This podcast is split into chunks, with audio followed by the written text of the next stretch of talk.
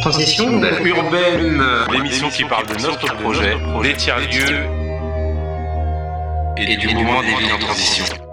Bonjour à tous, euh, bienvenue dans Transition urbaine, émission qui parle de notre projet, des tiers-lieux et du mouvement des villes en transition. Donc on est très content euh, de vous accueillir ce mercredi pour pouvoir vous parler de tous nos sujets avec plein de surprises. Et euh, pour commencer, on va directement aller dans Mine Institut. Donc là, en fait, la Mine Institut, pour repréciser, c'est bah, de rentrer un peu dans les coulisses de la mine et chaque semaine on vous présentera des collègues salariés, des bénévoles, des services civiques ou des partenaires qui vous parleront de la mine sous euh, le regard dans lequel ils s'investissent. Donc là aujourd'hui, on a une invitée exceptionnelle, sans vanner.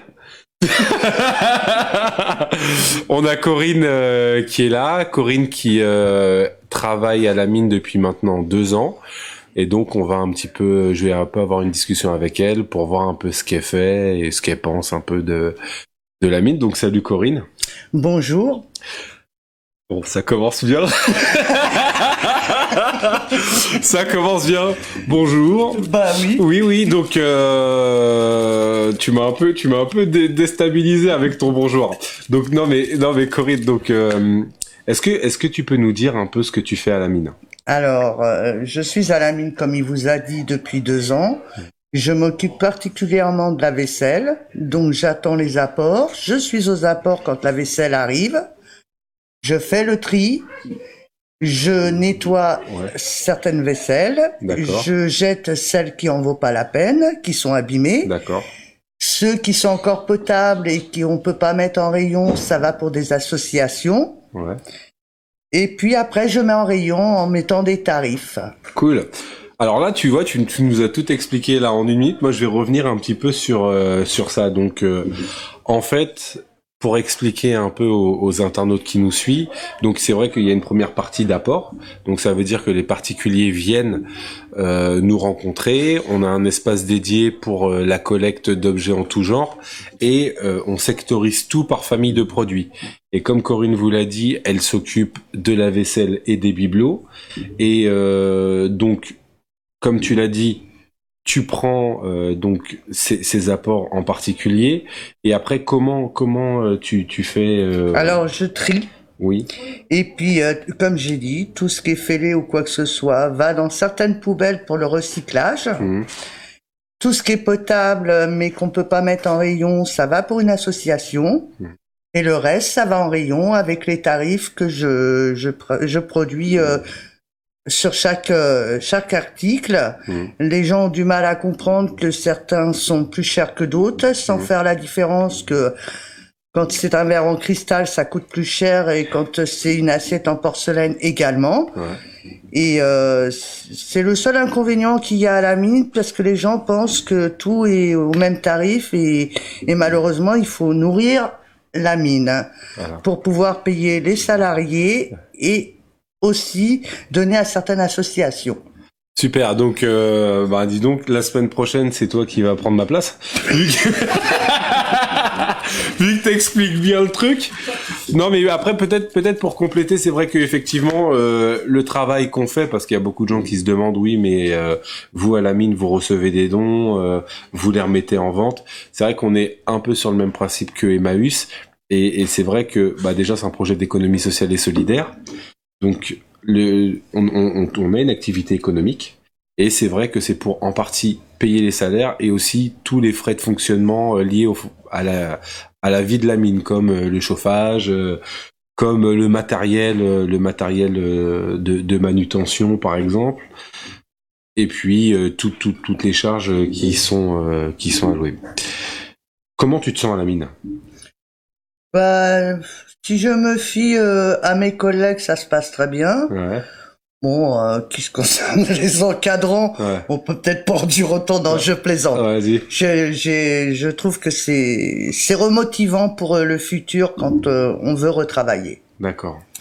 Donc après moi je et là tu parles pour toi, ça t'a ça t'a apporté ça t'a apporté un plus?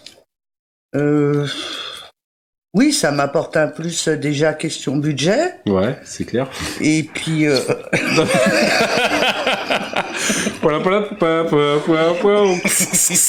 ouais. Pour renouveler mon intérieur, j'arrive à faire des.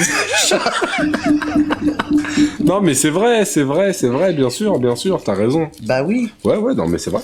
Oui, parce que maintenant tout est devenu à la mode, tout ce qui est occasion, c'est mmh. vrai, aujourd'hui. Et euh, il y a de belles choses à, pouvoir profiter euh, mmh. personnellement. Ok. Alors après, donc là, tu nous as parlé un peu du rayon dans le dans lequel tu vois, tu t'investis. Ce que tu peux dire aussi, moi je le dis parce que je le, je le constate, c'est que euh, Corinne fait des, des mises en place. Tu t'habilles aussi les rayons pour faire des mises en valeur, tu fais des ventes spéciales, etc. C'est pas simplement du tri de, de, de, de, bibelots ou de vaisselle et on les pose comme ça. Il y a un vrai travail de, de valorisation, de mise en, en lumière oui, on des choses. de donner un charme. Voilà, c'est ça.